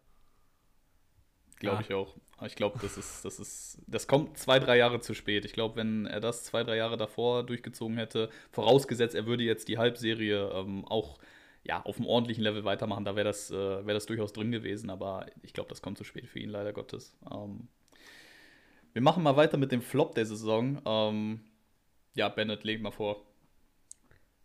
Ähm, ich habe da tatsächlich äh, den genommen, den ihr vorhin so ein bisschen gelobt habt, und das ist äh, Schwolo. Äh, ich, ja, bin, ich, ich, bin kein Fan von Schwolo. Ähm, ich finde auch, dass der irgendwie in der Vorbereitung äh, nicht so den sichersten Eindruck gemacht hat. Mir gibt der irgendwie so tatsächlich so ein bisschen Freisel-Vibes. Also Freisel war für mich immer so, so, so eine Art Showkeeper, der ähm, so zwischen Fluch und Segen irgendwie mal war und das ist Schwolo für mich auch. Und ich glaube, dass Schwolo ähm, langfristig, ich, langfristig irgendwie Probleme bekommen wird und da wir sowieso mit Torhütern äh, auf Schalke immer so eine eigene Geschichte haben, glaube ich, dass Schwolo im Laufe der Saison tatsächlich äh, auf der Bank Platz nehmen wird boah, ich finde es echt schwer, hier einen Flop rauszupicken. Also es springt mich echt keiner so richtig an, wo ich sage, ey, das ist ein, ähm, das ist ein Scheiter mit Ansage. Das sehe ich nicht so richtig. Also Flop ist vielleicht ein großes Wort. Ich muss sagen, Cedric Brunner defensiv schön und gut, aber holt mich nicht so komplett ab. Also ich glaube, da kannst du erwarten, dass er seinen Job gegen den Ball gut macht, aber absolut limitiert in allem, was so ähm, Offensivspiele angeht. Von daher würde ich ihn mal hier mit in ganz kleinen Klammern zumindest nennen. Ähm, ich gehe mit Tobias Moore. Ich glaube, ähm, das äh, wird ein komplettes Mismatch. Äh, Vorbereitung hat mir gar nicht gefallen, äh, auch wenn er auf, auch auf komischen Positionen eingesetzt wurde. Also hat er einmal ähm, linker Verteidiger gespielt, Benno, korrigier mich. Zweimal sogar, glaube ich. Zweimal, ja. Also fand ich auch katastrophal, äh, was er da rausgehauen hat. Das hatte, das hatte ähnliche Vibes wie als damals äh, Chulinov im Pokal gegen 1860 äh, daran musste. Ähm, ja, wo wir auch äh, verdient rausgeflogen sind. Äh, also ich weiß auch noch nicht so ganz, äh, wo er vorne seinen Platz finden soll, dadurch, dass wir nicht so wirklich mit den klassischen Außenspielern spielen, mit den klassischen Flügelspielern. Ähm, da sehe ich irgendwie ganz wenig Raum für ihn. Ähm, ich glaube, der wird über eine Rotationsrolle nicht äh, drüber hinwegkommen und ich glaube, wenn man bedenkt, dass wir wirklich auch doch ordentlich Geld in ihn gesteckt haben, wird jetzt nicht die Welt verdienen, aber ich glaube, Tobias Moore, ähm, ja, wird so, wird so ein Schöpftransfer, kann ich mir vorstellen, auch wenn der natürlich äh, am Ende nochmal Cedric Teuchert. die ganze Mannschaft. Ja, ja, Teuchert, genau, das ist ein guter, das ist ein guter Vergleich, den man dann für, keine Ahnung, vielleicht die gleiche Summe oder ein bisschen weniger äh, ein Jahr oder zwei später ähm, verkauft. Hab nicht so ganz meine Texte in ihn. Ähm, meiste Text äh, hat, man aber an den meisten Scorer-Kandidaten. Ähm, kann ich ja mal vorweggehen. Äh, ich glaube, das wird, ähm, Bennett, du hast ihn schon genannt, ich glaube, das wird äh, wahrscheinlich Auejan werden, dadurch, dass die Tore sich, glaube ich, ein bisschen äh, diversifizieren. Ähm, aber dadurch, dass wir so krass über Standards und Flanken kommen müssen, ähm, glaube ich, äh, dass Auejan das Ding sogar mit äh, einigen Scorern Unterschied für sich ähm, entscheiden wird. Oh, ich gehe, glaube ich, mal mit, hier gehe ich mit Salazar. Ich glaube, das könnte eine gute Mischung werden aus äh, so fünf Tore, fünf Vorlagen, könnte ich mir vorstellen. Vielleicht reicht das schon für meiste Scorer. Mal gucken. Ähm, deswegen ist das der Mann, den ich da nehmen würde. Den habe ich tatsächlich sogar auch genommen, auch wenn das vielleicht nicht ganz zu meinem Take mit Aujan passt.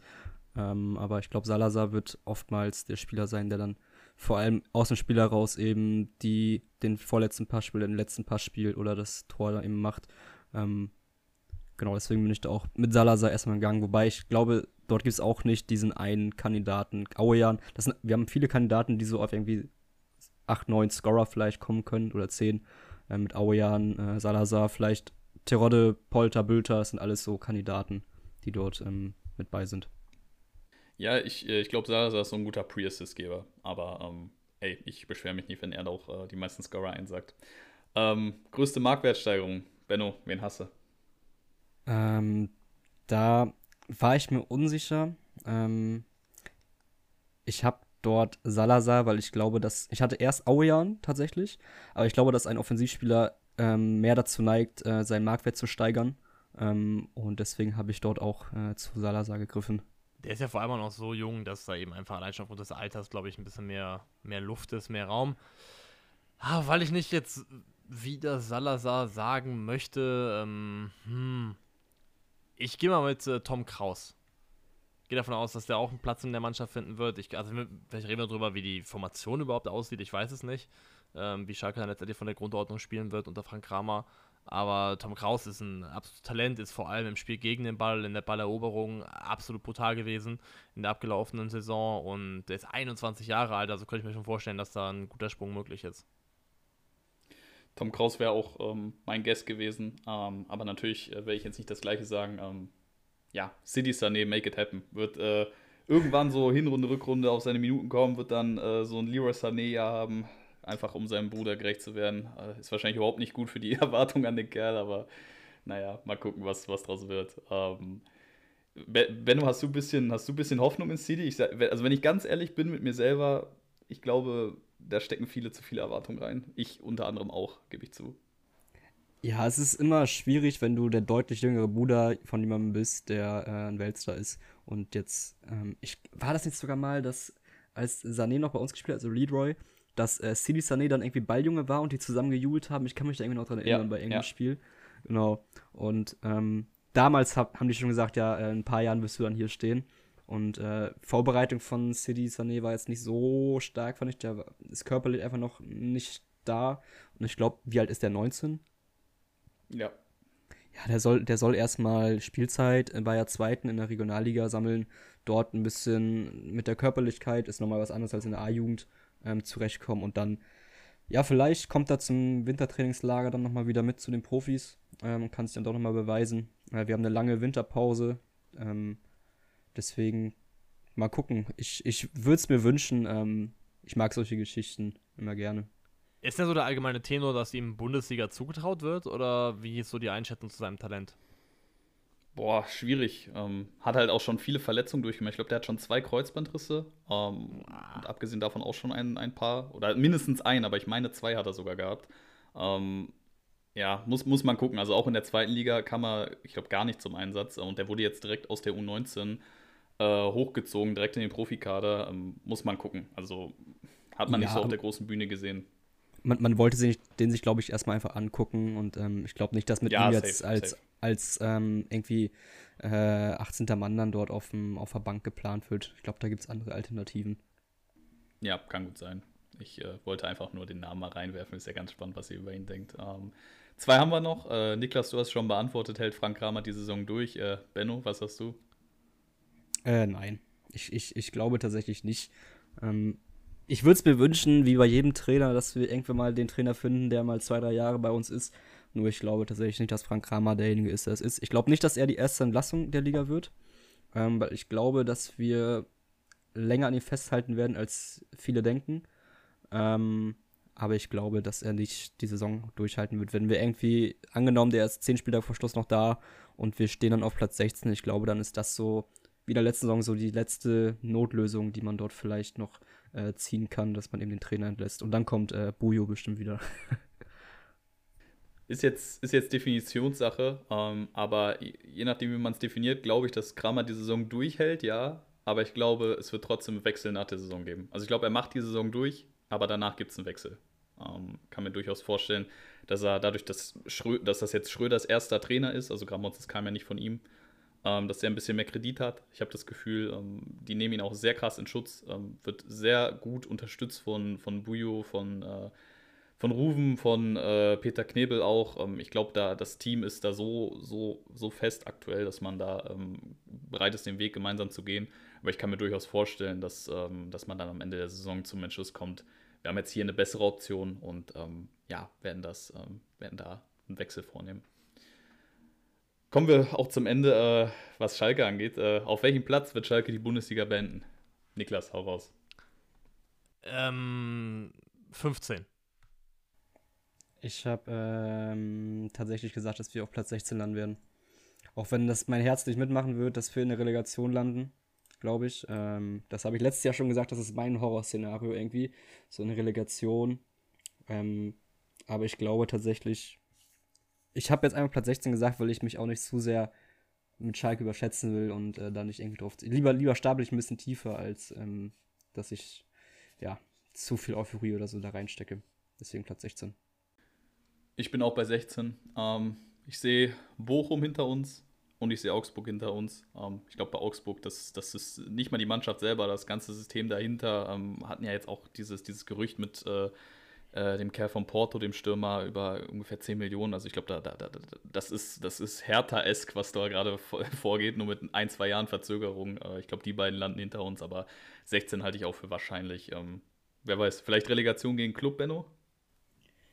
Oh nee, das ist gegen, gegen wen haben wir denn da? Gegen Pauli dann nochmal so, so ein 3-2 nach 0-2? Da würde ich mich sehen. Das wäre krass. Das wäre krass, wenn es so ein äh, Rematch geben würde. Das wäre heftig. Ja, aber ich glaube, also bei Augsburg denke ich irgendwie immer, ich glaube, Augsburg schafft es. Augsburg ist so ein Verein, der schafft es immer wieder und ich glaube auch, dass sie es dieses Jahr wieder irgendwie hinkriegen werden. Ja, aber das, das war so, das war so äh, chaotisch äh, am letzten Spieltag, wie äh, Weinziel abgedankt hat, äh, ein paar Stunden oder einen Tag vorher der Präsident Hoffmann. Äh, Reuter ist der Einzige, der, der jetzt übrig geblieben ist und alle, also quasi alle Personen äh, haben schlecht über den geredet äh, und er hat das jetzt alles äh, da zusammengestellt. Äh, Kader überhaupt nicht homogen äh, und ähm, aber der Trainer ist gut von, von Dortmund. Enrico, Enrico Maaßen, Maaßen heißt er so? Ja, ist ja, ein guter Trainer, glaube ich. Ja, da muss man gucken. Keine Ahnung, ist auch erste richtig große Station für ihn. Mal gucken. Also ich habe nicht so große Texte in Augsburg. Ich will nicht vorwegnehmen, weil ich, ich, ich tippe ja gleich noch äh, Absteiger. Ähm, oder? Mache ich das noch? Ja, das, ja, klar, klar. Dann, äh, dann, ja, da, weil da habe ich dann, da habe ich dann äh, den FCA zumindest ähm, im, ja, auf Platz 6. Äh, egal, machen wir nachher, machen wir nachher. Ja. Gut. Kommen wir kurz zur Bundesliga. Ähm, ich hatte, äh, wir hatten überlegt, was, was kann man so, was kann man da so für Facts rausnehmen? Wir sind ja immer relativ Schalke fixiert. Ähm, aber ich fand äh, die Frage ganz interessant. Ähm, ich glaube, ich glaub, wenn ich es richtig im Kopf habe, äh, Benno, du hast so gesagt, äh, das Ansehen ist für dich gestiegen. Und ich hatte eher so äh, die, die, die, die Gegenperspektive. Ja, hau raus. Nee, nee, nee, ich glaube, wir. Ich habe da noch gar kein Statement, glaube ich, so zu dir abgegeben. Also kann ich mich zumindest nicht dran erinnern. Ich habe mit irgendwem diskutiert. Ja, ich fand die Fragestellung einfach interessant, weil. Ja, komm, komm mal zu der Fragestellung, dann sprechen wir darüber. Genau. Ähm, wir haben darüber diskutiert, dann war es wahrscheinlich mit, äh, mit Flo oder, der, oder Luke, ähm, ob das Ansehen der Bundesliga gestiegen ist oder ob es eher abgenommen hat. Ähm, dadurch, dass Haaland und Lewandowski jetzt äh, die Bundesliga verlassen haben, aber auf der anderen Seite eben äh, Spieler wie Nkunku, Diaby, Wirtz äh, geblieben sind und jetzt äh, Manet, De Ligt und Aller dazugekommen sind. Ähm, Aller äh, hoffen wir natürlich, dass das äh, schnell alles klappt, schnell wieder gesund wird, dass er da ähm, auch seine, seine Spiele machen kann in der Bundesliga. Ähm, aber eben die beiden größten Stars äh, weggegangen sind. Ähm, da da habe ich mir die Frage gestellt, ist das Ansehen jetzt größer geworden? Ist es stagniert? Ist es kleiner geworden? Niklas, wie siehst du das? Ist für dich äh, die Bundesliga attraktiver geworden oder eher weniger? Ich finde, das ist ein, Ex also Ansehen ist so eine extrem schwammige Größe. Wie, wie misst man das? Wen fragt man da? Äh, also von wem angesehen? Ähm, ich glaube letztendlich, dass in der Wahrnehmung zum Beispiel von englischen Fußballfans kann der Liga wie die Bundesliga letztendlich machen, was sie will. Da wird immer mehr oder weniger von oben herab drauf geschaut. Das wird sich, glaube ich, nicht verändern. Grundsätzlich ist mein Gefühl, dass wir jetzt in eine Bundesliga-Saison gehen, mit einer enorm hohen Qualitätsdichte. Einfach weil eben besagte Starspieler, wo man eigentlich erwartet hätte, da ist diesen Sommer Abfahrt. Ein Kunku Diaby wird's auf, er wird es nicht durch den Kreuzbandriss, aber Patrick Schick auch auf jeden Fall. Das wären so drei, die ich nennen würde, wo man eigentlich fest von ausgehen musste, dass die den Verein verlassen. Die sind geblieben. andere Vereine haben wirklich Geld in die Hand genommen und ich finde, die Bundesliga hat zumindest dieses Jahr ähm, die Chance, unheimlich schwer zu prognostizieren zu werden. Und eine Liga, die schwer vorauszusagen ist, ist meistens auch immer attraktiv, weil spannend. Ähm, in der Spitze wahrscheinlich nicht. Ich glaube, die Bayern haben sich zu krass verstärkt. Aber so alles, was dahinter ist, ich fand es zum Beispiel unheimlich schwierig, Abstiegskandidaten zu tippen, weil ich das Gefühl habe, dass ähm, die Mannschaften sehr, sehr nah beieinander liegen. Also, ähm, ich finde, Ansehen, Ansehen ist ähm, auch, wie Niklas sagt, schwierig. Ich persönlich habe einfach richtig Bock auf die Liga, weil ich finde, ähm, dass vor allem Bayern geiles Business gemacht hat. Die haben, ich finde, Manet in die Liga zu holen, ich finde, das ist nach außerhalb ein Statement-Transfer und die Spielweise wird sich dadurch ganz stark ändern. Und ich bin gespannt, wie Bayern damit umgehen wird. Ich glaube, äh, dass sie auch international eine sehr, sehr große Rolle spielen werden und auch ähm, was Niklas sagt, also die, die Dichte und man, man kann nichts prognostizieren, finde ich, bis auf vielleicht, dass Bayern, Dortmund, Leipzig und Leverkusen auf jeden Fall oben mitspielen werden. Aber ich finde, der Rest ist total offen und ich finde ähm, auch ein Götze-Transfer, ich finde das cool. Ich find, bin gespannt, wie, die, äh, wie der zurechtkommen wird. Ich finde generell die Eintracht ist ein sehr spannender Club für die kommende Saison, wie die auch in der Champions League zurechtkommen werden. Ähm, und ich glaube, dass Frankfurt auch international das Ansehen der Bundesliga steigern wird durch die krassen Fans und so. Ähm, genau, deswegen bin ich, bin ich einfach sehr gespannt. Und Ansehen der Bundesliga gestiegen. Ich würde sagen, es ist gleich geblieben tatsächlich. Aufmerksamkeit dazu bekommen. Ich glaube, ähm, dass international das Ansehen äh, ein bisschen runtergegangen ist, einfach dadurch, dass mit Haaland und Lewandowski so wirklich Top 5 Player der Welt wahrscheinlich, wenn nicht sogar, man kann wahrscheinlich diskutieren, Top 4, ähm, die wir Liga verlassen haben. Also da waren sehr viele Augen drauf. Ähm, aber ich glaube, dass. Ja, ich, ich, ich wäre bei Top Haaland 5 dabei. Top 5 der Welt? Na. Ich wäre dabei. Doch, ich wäre safe dabei. Finde ich nicht. Finde ich nicht. 100 Prozent. Also, also, er wird, er, er, wird Top 3. Ich finde es schwierig. Also ich, wer ist denn davor? Also Benzema, also Benzema Lewandowski, ähm, ich glaube, du musst auf jeden Fall Kevin De Bruyne mit reinnehmen. Ähm, dann reden wir noch über, ja, wen haben wir noch? Luka Modric hätte ich spontan gesagt. Äh, Mo Salah ist ein guter Shout. Ähm, ah, Boah, wir, ich, wir, ich können, wir, können, uns, glaube ich, darauf einigen, wir können uns, glaube ich, darauf einigen, so Mbappé, mäßig. Mbappé. Mbappé. Vielleicht stand jetzt nicht, okay, aber wir können uns vielleicht darauf so Prospect-mäßig, also die hier heißesten Aktien. Ich glaube, da ist Haaland mit, mit Mbappé wahrscheinlich und Pedri Top ja. 3. So, darauf also wenn, wenn, man, wenn man sagt, mit Lewandowski und Haaland haben die zwei größten Stars der Liga die Liga verlassen, dann gehe ich komplett mit. Ja. Ja. Ähm, wie gesagt, ich glaube, international ist das ein bisschen gesunken dadurch, ähm, aber ich glaube, für, für uns Fans wird die Liga richtig geil. Ich glaube, das wird richtig, richtig spannend, richtig intensiv. Äh, ich freue mich auf äh, neue Gesichter mit Mané und Delicht, haben wir ja schon genannt. Äh, ich glaube, für den Meisterschaftskampf ist, ist das leider absolut kontraproduktiv. Ich glaube, die Bayern werden komplett äh, den Bulldozer ausfahren diese Saison. Ich glaube, das wird ganz, ganz schlimm. Ähm, einfach weil ich die Transfers wirklich extrem stark finde. Ich glaube, Delicht ist ein Verteidiger, äh, der wird jetzt für die nächsten vier, fünf Jahre äh, wahrscheinlich der Abwehrchef bei Bayern, äh, plus Gravenberg, Masraui, das sind, das sind wirklich sehr, sehr starke Jungs. Ähm, BVB aber auch interessant verstärkt, so will ich es mal ausdrücken. Ich habe noch einen kleinen Hottake für nachher, was äh, BVB angeht, habe ich auch auf Twitter schon gepostet. Aber ähm, ich glaube, für uns Fans, für uns äh, Verfolger wird äh, die Liga richtig spannend. Ähm, können wir auch zum nächsten Punkt kommen, wie wir die Teams nach Bayern, ich glaube, da sind wir uns auch ähm, einig, ohne dass ich euch jetzt gefragt habe, ähm, ja, dass die, die die Saison wahrscheinlich auf 1 beenden werden, äh, wie wir die so ranken würden. Also ob es wie in letzter Saison, da haben ja mit Köln, Union und Freiburg durchaus äh, die ein oder andere äh, Überraschungsmannschaft gegeben ähm, in den oberen Plätzen, äh, ob das dieses Jahr ähnlich sein könnte. Bennett, kannst ja mal vorlegen. Also ich habe die Top 4 genauso wie sie jetzt ist. Also erst die Top 4 ist für mich Bayern, Dortmund, Leipzig, Leverkusen. Ähm, einfach weil die zusammengeblieben sind und ich sehe nicht, dass, die, ähm, dass es andere Mannschaften gibt, die sonst generell qualitativ irgendwie vor denen stehen würden. Und auch in dieser Reihenfolge Bayern, Dortmund. Wobei Leipzig, Leverkusen finde ich noch interessant. Leverkusen bin ich gespannt, äh, wie das dort gemacht wird, weil ich auch großer Fan von Sioane tatsächlich bin. Ähm, und von seinem Fußball. Genau. War ja sogar mal bei äh, Schalke im Gespräch, ne? Sioane? Ja, damals, also ja? vor ja. x Jahren. Ja, kann sein. Also, ich tippe damit auch gleich direkt mal meine, meine Top 6 für die Bundesliga. Ähm, also Bayern klar vorne. Ich, ich glaube, Leverkusen wird Vizemeister, Dortmund wird Dritter. Und dann kommt hier mein größter wahrscheinlich ähm, äh, Hot Take, ich tippe Wolfsburg auf Platz 4 und dahinter Leipzig und Frankfurt. Also das ist so meine, das sind meine Top 6 für die kommende Saison. Aber es gibt dann auch noch Vereine, also wenn ich an Gladbach denke, wenn ich an Union denke, wenn ich an Freiburg denke, denen musst du halt auch irgendwie zwischen Platz 5 und 10 grundsätzlich alles zutrauen. Ähm, aber jetzt aus dem Bauch heraus wären das so meine Top 6. Also Frankfurt-Wolfsburg habe ich äh, jeweils auf 5 und 6. Also Frankfurt 5, Wolfsburg 6. Ähm, und ich habe Freiburg auf 7. Ich glaube, ich habe da viel drüber nachgedacht, über Freiburg. Und die haben sich nicht großartig verschlechtert. Die haben sich sogar mit Ginter zum Beispiel und dann noch mit äh, Kire. Haben die nicht Doan auch noch geholt? Ja. ja. Ja, die haben sich ordentlich verstärkt und ich sehe nicht, ähm, dass die dort einbrechen werden, tatsächlich. Ähm, ich kann ja mal meine raushauen. Ich habe ja gesagt, ich habe einen kleinen Hottake. Äh, Bayern Meister ist klar. Ähm, Leverkusen Vizemeister gehe ich auch mit. Äh, haben für mich einen brutalen Kader. Ähm, auch einen sehr, sehr starken Trainer. Leipzig wird für mich Dritter. Gab ja heute sogar Gerüchte, ob Timo Werner eventuell zurückkehrt. Ich glaube, dann äh, können sie auch um zwei mitspielen. Ähm, und Vierter habe ich äh, tatsächlich Wolfsburg. Ich glaube, äh, dass Dortmund die Champions League verpassen wird.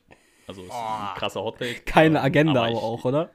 nein, überhaupt nicht. Nein, aber ganz im Ernst, äh, ich habe wirklich meine Zweifel, ob das äh, mit Terzic funktioniert und ob eben diesen, diese ganzen Einkäufe wie ein Adeyemi, wie ein äh, wie ein Aller, ähm, ja, mit seiner Krankheit natürlich jetzt extrem schlecht gelaufen. Ähm, wünscht man natürlich nur alles Gute. Ähm, aber ob diese ganzen Jungs von außen jetzt sofort zünden können, ob das sofort ähm, funktionieren kann in der Kombi, da habe ich ein bisschen meine Zweifel. Ähm, muss man ja auch einen kleinen Hotdeck reinbringen. Und ich glaube, dann wird Union Sechster, sprich Dortmund auf der 5, Union 6 und 7, keine Ahnung, kann Freiburg werden. Ich glaube, Union wird äh, in die Euroleague kommen. Oder Frankfurt kann auch auf der 7 landen, muss man auch mitnennen.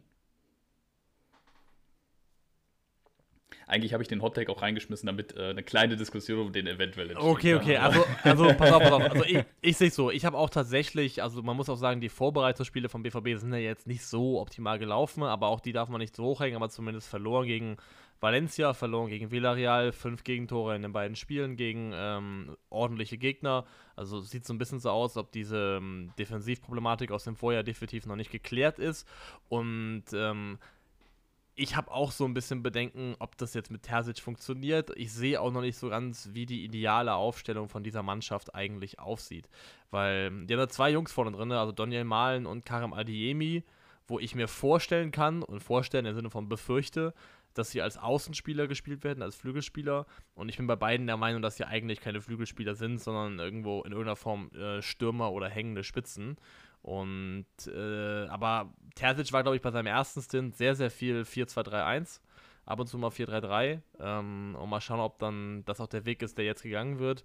Ich kann mir zumindest auch vorstellen, dass es für Dortmund schwierig wird, aber alleine, weil die individuelle Klasse in dieser Mannschaft so gut ist.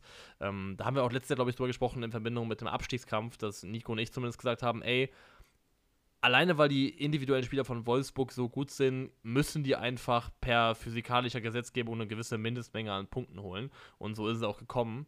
Und so sehe ich es auch ein bisschen bei Dortmund. Deswegen, ich kann mir vorstellen, dass es eine Saison wird, die nicht ganz so gut läuft, wie vielleicht man sich das am Anfang vom Transferfenster erhofft hatte bei den ersten Namen. Aber außerhalb der Top 4 sehe ich persönlich nicht. Ja, also ich glaube auch, dass die Erwartungen an Dortmund zu hoch sind, als dass sie also ich glaube nicht, dass sie im Meisterschaftskampf mitspielen werden. Also zumindest nicht bis irgendwie zwei Spieltage vor Schluss. Und was Niklas auch sagt, also das System, die haben jetzt, glaube ich, sogar mit einer Fünferkette einmal gespielt. Kann das sein? In dem Testspiel? Oder habe ich mich da verguckt? Dass da irgendwie Hummels, Süle und Schlotterbeck haben, glaube ich, gespielt zusammen. Ja, stimmt, stimmt. Ich erinnere mich, ja. Du hast recht. Und ähm, da bin ich auch gespannt, generell auch die Verteidigung, weil die haben mit Süle, Hummels und Schlotterbeck nominell drei richtig starke Innenverteidiger, wobei man bei Hummels abwarten muss, wie gut der noch ist, auch was Verletzungen angeht. Ähm, aber mit Süle natürlich auch einen Statement-Transfer gegenüber Bayern gemacht. Ähm, aber ich glaube, die Statement-Transfers hat äh, Bayern dann doch nochmal ein bisschen mehr gemacht als äh, Dortmund. Ähm, deswegen glaube ich auch, also ich glaube, Dortmund wird äh, nicht die Champions League verpassen, aber ich glaube, sie werden nicht ähm, dieser große Konkurrent für Bayern sein, den man sich vielleicht ähm, erhoffen würde. Als neutraler Zuschauer. Neutraler Zuschauer, na klar. sind, sind wir natürlich. Ähm, erste Trainerentlassung, äh, wie so oft, äh, Niklas mit Kramer. Äh, Bennett, du, du hattest da auch schon angestoßen, dass du Kramer nicht als erste Trainerentlassung siehst, ne? Ich habe Sandro Schwarz. Ich glaube, dass ähm, Hertha wieder Chaos sein wird. Ähm, ich weiß nicht, wie die Vorbereitung, ich glaube, die Vorbereitung lief auch nicht optimal bei Hertha bisher, wie ich das mitbekomme. Korrigiert mich, wenn ich da falsch liege. Ähm, und ich glaube irgendwie, dass, wenn die, ich, angenommen, die verlieren die ersten drei Spiele oder aus den ersten fünf Spielen gewinnen die keins, ich sehe nicht, dass ähm, die am Trainer festhalten werden. Deswegen glaube ich, dass Sandro Schwarz die erste Entlassung der Liga wird. Ist auch mein Shout. Also Hertha, ich, ich kann es nur wiederholen. Ich glaube, ähm, Hertha oder Augsburg eventuell, wobei bei neuen Trainern immer so eine Sache, aber eher ähm, behält Augsburg den Trainer dadurch, dass er noch ein bisschen neu ist ähm, als Hertha. Ich glaube, bei Hertha könnte es auch richtig ähm, drunter und drüber gehen.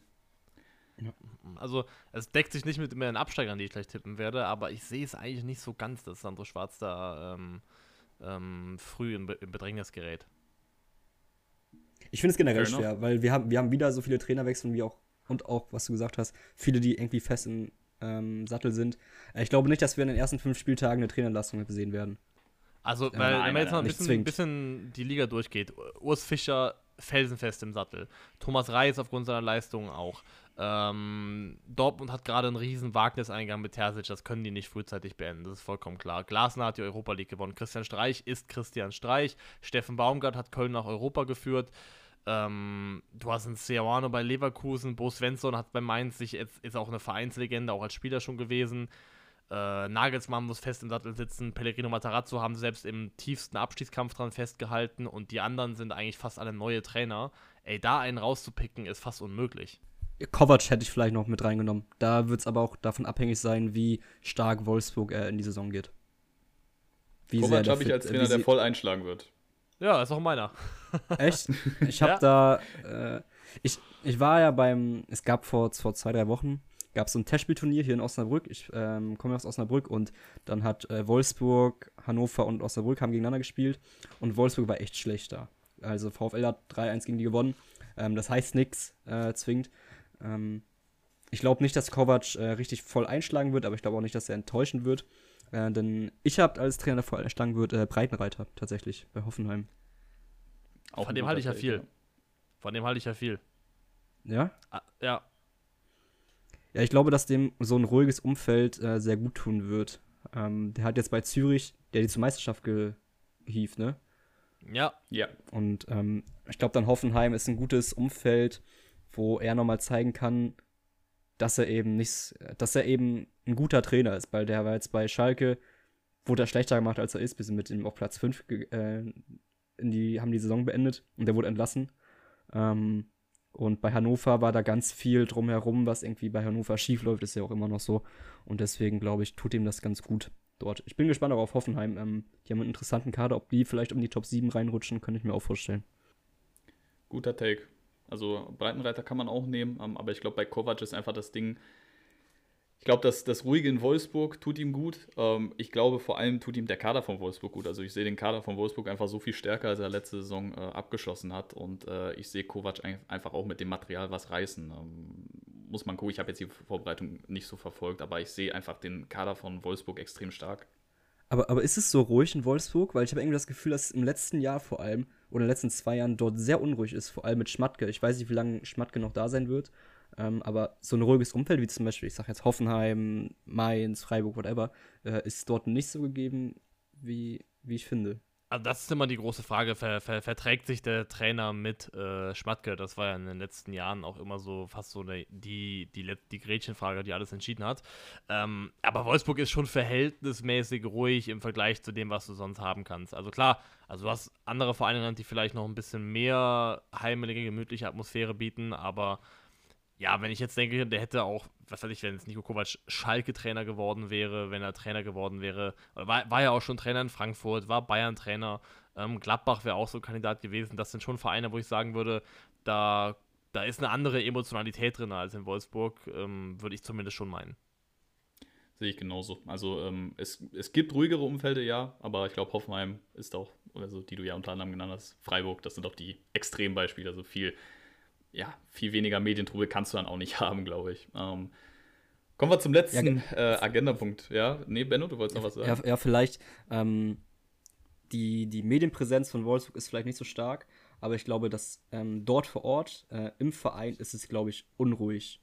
So, das, das meine ich. Das, also ich glaube, dass dort man mehr dazu neigt, äh, jemanden schnell zu entlassen oder so.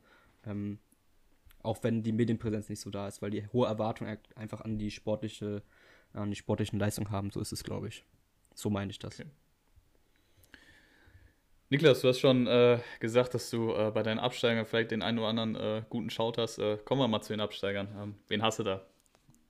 Boah, es ist so schwer. Ich habe jetzt, also widerspricht eigentlich meinem Bauchgefühl bei Sandro Schwarz, aber ich habe Augsburg auf 16. Und da muss man mal gucken, was da rauskommt. Hertha auf 17 und Bochum auf 18. Kann ich mitleben. ich habe es fast genauso. Ich habe nur ähm, Augsburg nicht drin, sondern Schalke auf 16. Aber ich habe Bochum auf 18 und Hertha auf 17. Ja, ich habe ich hab ja auch schon gesagt, dass ich äh, Schalke auf 16 sehe. Und äh, ja, jetzt müsste ich mich entscheiden. Ja, würde ich auch Augsburg auf 17 setzen und äh, Bochum auf 18. Ich glaube, Bochum ist einfach, ich glaube, die Mannschaft an sich äh, hat einen guten Teamgeist, äh, kann gut zusammenarbeiten, gute, gute Zusammenarbeit mit dem Coach, aber ich glaube einfach, dass die Abgänge von äh, vor allem Pantovic und Polter, die wiegen einfach zu krass. Also ich glaube nicht, dass man das auffangen kann. Ja, und also ich muss sagen, ich habe Bochum jetzt auch nicht genannt, weil ich irgendwelche krassen inhaltlichen Gründe habe, die dafür sprechen, sondern ich habe einfach das Gefühl, okay, ich muss irgendeine Mannschaft nennen und im Zweifelsfall nehme ich einfach Bochum. Ja, Bochum gibt mir so, so ein bisschen, erinnert mich so ein bisschen an Darmstadt damals, als sie Erstliga gespielt haben. Zum ersten Jahr ganz furios. Ähm, ähm, die, die Klasse gehalten, damals glaube ich sogar auch auf Platz 12. Dann ist es halt diese verflixte zweite Saison, die ich auch in Bochum theoretisch sehe. Wobei dort auch, es kann sein, dass, dass Werder vielleicht unten mit reinrutscht und Bochum auch wieder vielleicht äh, so das macht wie Union. Also, dass sie sich einfach in der Liga etablieren. Ähm, und das ist eben auch das, um wieder auf das, was wir gesagt haben, zurückzukommen. Es ist einfach irgendwie unvorhersehbar, diese, diese Liga, vor allem so in diesem Mittelfeld- bis Abstiegsbereich. Ey, ich, hätte Bock drauf. Also äh, klar, Bochum ist krasser äh, Ruhrkonkurrent im Gebiet, aber ey, Bochum in der Bundesliga, Schalke gegen Bochum, ich habe extrem Bock drauf. Ja. Ich, ich, ich hoffe, ich komme irgendwie zu diesem Spiel nach Gelsenkirchen und eventuell auch an eine Kastropper in, in der Rückrunde. Ich habe richtig Bock drauf. Also Revierderby steht über allem, keine Frage, aber Schalke gegen Bochum hat auch schon, bringt schon Feuer mit sich. Ist ja auch direkt hintereinander, ne? Ich glaube, ich spiele den sechsten Spieltag genau. Bochum, danach ähm, Dortmund. Korrekt. Ja. Das gibt direkt, äh, ja, geht direkt heiß her auf jeden Fall. Ja. Bist, bist du gegen bist Köln du da, Benno? Ja, da haben wir wieder den gleichen Gedanken. Ich bin gegen Köln da, also auswärts in Köln. Ich bin äh, zu Hause gegen Gladbach dabei. Und aller Voraussicht nach, wenn alles glatt läuft, man muss ja immer drei Kreuze machen, äh, bin ich auch wahrscheinlich äh, gegen Bochum zu Hause dabei. Aber da müssen noch einige Parameter dazukommen, aber aktuell sieht es danach aus. Ja, Heimspiele bin ich ja wegen Dauerkarte eigentlich fast immer, wenn ich, ja, wenn ich fit bin. jetzt auch nicht angeben. Nein, bin, ich, bin ich eigentlich immer am Start. Ähm, Köln, erster Spieltag kann ich äh, nicht, äh, weil es Sonntag 17.30 das passt mir nicht gut, weil ich am nächsten Tag in Urlaub fahre. Ähm, genau, aber sonst versuche ich auch dieses Jahr mehr mitzunehmen als, als ähm, die Jahre zuvor, weil ich einfach echt Bock auf diese Liga habe. 100 Prozent, 100 Prozent. Niklas, sieht man dich mal in, in Lautern eventuell oder bist du da beruflich leider zu, zu verhindert? Doch, doch, doch. Ich werde das schon versuchen, irgendwann mal reinzubringen, dass ich mal zumindest ein, zwei Betzebesuche am Ende mitgenommen habe wenn der FCK in die Ecke kommt, dann vielleicht mache ich auch, nehme ich das mal mit. Also Magdeburg ist ja gar nicht so weit von Berlin aus, da könnte ich auch mal ein Auswärtsspiel mitnehmen. Das wird sich eigentlich auch anbieten. Es ist halt leider ist es halt wirklich so, dass ich einfach aufgrund der, der Bundesliga, die spannt mich halt meistens immer so komplett ein. Ähm, das macht es einfach relativ schwierig von der, von der Terminplanung her, aber ich bin mir ziemlich sicher, dass es am Ende ein, zwei Mal reichen sollte. Gut, äh, Benno, hast du noch ein, hast du noch ein letztes Statement, ein paar, paar letzte Worte hier, bevor ich zum Abschluss komme? Äh, nee, also sportlich ist nicht. Kann auf jeden Fall äh, Danke sagen an Niklas, dass du hier am Start äh, gewesen bist. Ähm, hat Bock gemacht. Ähm, genau. Mehr kann ich nicht sagen. Ja, danke für die Einladung und äh, dann hoffe ich mal mit euch mit, dass das für Schalke zumindest reicht, um am Ende über dem Strich zu stehen. Danke dir. Ähm, ja, kann ich nur die Worte von Benno wiederholen. Danke, dass du dabei warst. Ähm, wir hoffen, äh, hat euch auch allen gefallen, äh, konnten euch einen schönen Mehrwert bieten. Äh, habe ja zu Anfang gesagt, we started off with a bang. Jetzt könnt ihr auch äh, beurteilen und kommentieren, ob es wirklich ein Bang war oder nur, ja, keine Ahnung. So ein, wie, wie, nennt man die Dinger? Äh, Knallerbsen, genau, ob es nur so eine Knallerbse war. Aber gut, das, das könnt ihr dann beurteilen. Ähm, lasst uns gern Feedback da, lasst uns gern äh, eine Bewertung da auf Spotify. Ähm, folgt uns auf Twitter. Ähm, Ed Kukurani, Ed Bostoan, äh, ich glaube von Niklas äh, ist auch bekannt, aber Levin Sohn mit O statt O. Ist das richtig? Äh, Null statt Null statt richtig, O. Ja. Mit, mit O statt O. Ja, ja, ja. genau. ähm, genau. Ähm, wie gesagt, Bewertung, kommentieren. Ähm, alles dabei sein. Wir sehen uns hoffentlich äh, in Köln oder äh, in Gladbach, je nachdem, äh, wer von euch wo dabei ist. Ähm, ja, könnt ihr auch mal raushauen. Und äh, dann hören wir uns, würde ich sagen, äh, nächste Woche, weil es steht äh, Schalke gegen Bremer SV an. Ähm, DFB-Pokal, da werden wir uns wieder hören. Ähm, mal gucken, in welcher Runde. Und ja, bis denne. Ciao, ciao.